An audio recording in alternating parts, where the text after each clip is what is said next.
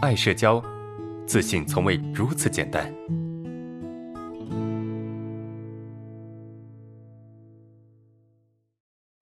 我们来看一下第三个问题。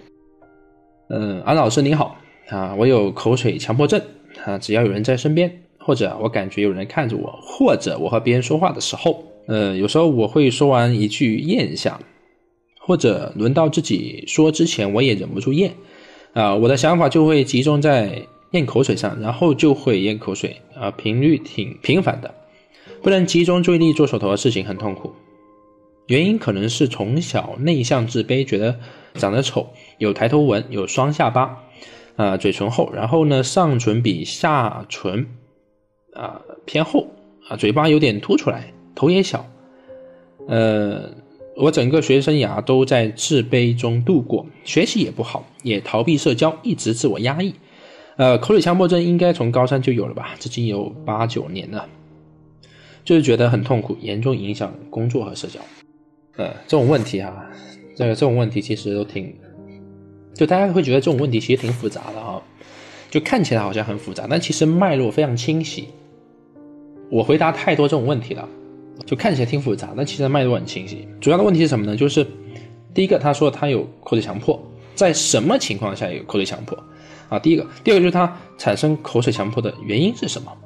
啊，其实他说到的是自卑，对吧？所以，那就是怎么样去解决这个口水强迫症的问题？那其实啊，不管是这个，准确的说，不能叫强迫，很多人会把强迫跟恐惧，呃，曲解了。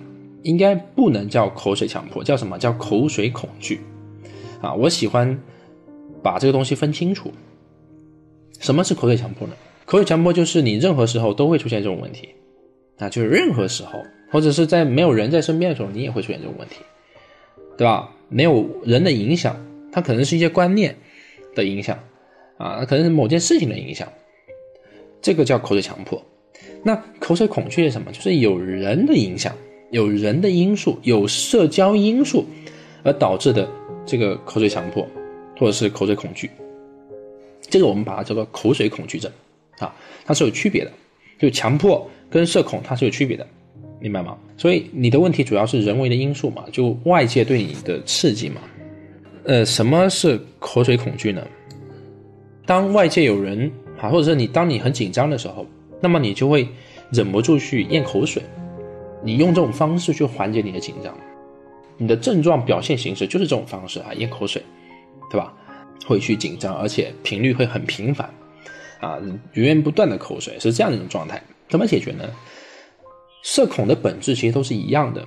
为什么说，哎，我们用一套核心系统课程来解决啊，来解决所有的恐惧症的问题？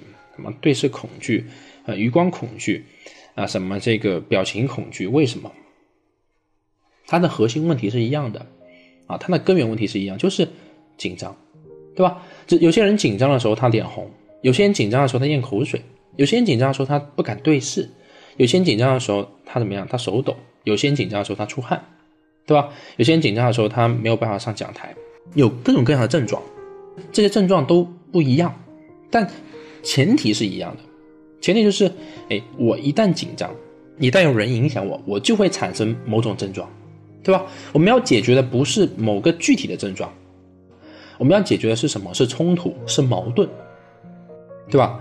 啊，这是为什么？这些人问我说：“老师，你有没有这种这个一对一的咨询啊？或者是有没有这种针对个人的这个辅导啊？”当然有啊，这种针对个人的辅导太贵了，一般人其实很难承担得起这种费用啊。一对一咨询、一对一辅导，那我们怎么办呢？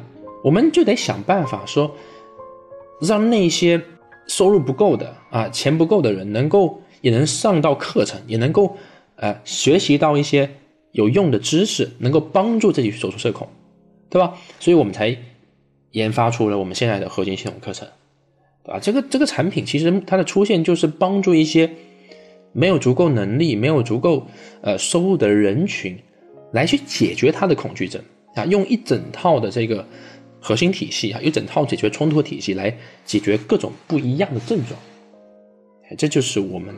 课程的一个精髓哈，对吧？我们说解决冲突哈，解决冲突其实就是解决注意的问题，还有另外就是解决在社交过程中，啊，社交过程中你这个所谓的社交失败的问题。我们现在谈第一个哈，注意力的问题。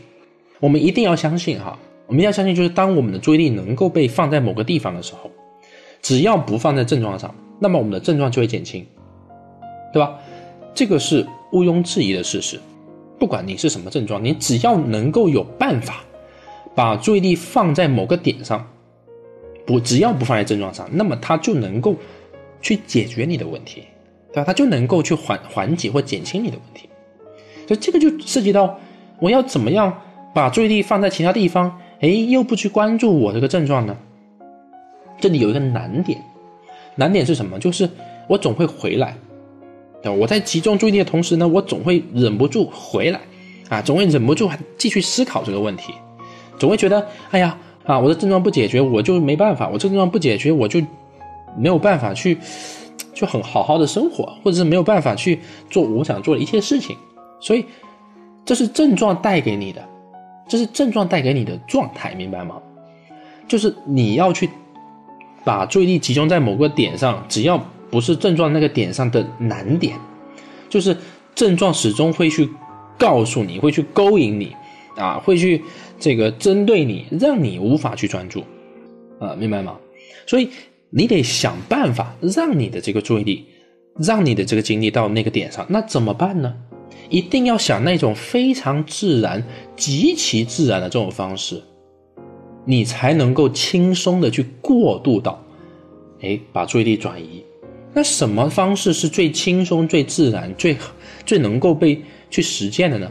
那就是我现在需要做什么，我去做呗。我现在需要去做饭，我就去做饭；我现在需要去这个读书，我就去读书；我现在需要去听课，我就去听课。为什么森田疗法里面要用投入当下，要用为所当为来解决一些问题？很多人不理解，很多人都不理解为什么？因为只有当下才是最合理的，才是名正言顺的，明白吗？什么叫名正言顺？就是这个事情它是非常符合情理的。当你觉得这个事情非常符合情理，你就很容易扎根下去，你就很容易投进去。因为这个事情非常合理啊，而且还能创造价值啊！我现在必须读书，否则，哎，我考试可能就考不过了。我必须要读啊！而这个事情它具备现实的合理性，因为它具备现实的合理性，所以你的投入当下显得名正言顺。而一旦显得名正言顺，一旦你能够过渡下去，哎，你的症状就会减轻。所以这个是第一个我们要去探讨、要解决的问题哈。第二个我们要去解决的问题是啥呢？第二解决问题就是冲突的问题。那就你总会忍不住，哎，又出现一种症状，忍不住又出现一个症状，对吧？回到你的这个口水强迫，哎，就算我让你去投入，啊，你能够一下子忘记症状，你下一会儿你可能突然间紧张了，突然间害怕了，你又回到那个症状里面了。所以你要解决这个层面的问题，对吧？要去解决到这个层面的问题，就是它还是会回来，因为症状很稳定嘛。那这个东西是怎么办呢？这个东西你需要保持，啊，你需要对自己有一定的保持性。如果你没有足够的保持和接纳的话，你是很难坚持下去的，啊，你很难坚持。这就是为什么很多社恐，哎，就今天今天听完课啊，他觉得神清气爽啊，反正就感觉任督二脉被打通了，是吧？哦，我觉得无敌了。但是明天你还是那样，为啥呢？因为这个东西它需要不断被打通。它需要不断被打通，而且它需要最核心的那个点被打通，懂吗？你是这个核心的点被打通了啊，而且不断的被打通，你才能够得到那种稳定感，是吧？所以你要就是你学会去投当下，同时你还学会去接纳自我，那这个接纳自我就比较复杂了啊，我这边就没有办法讲太多了。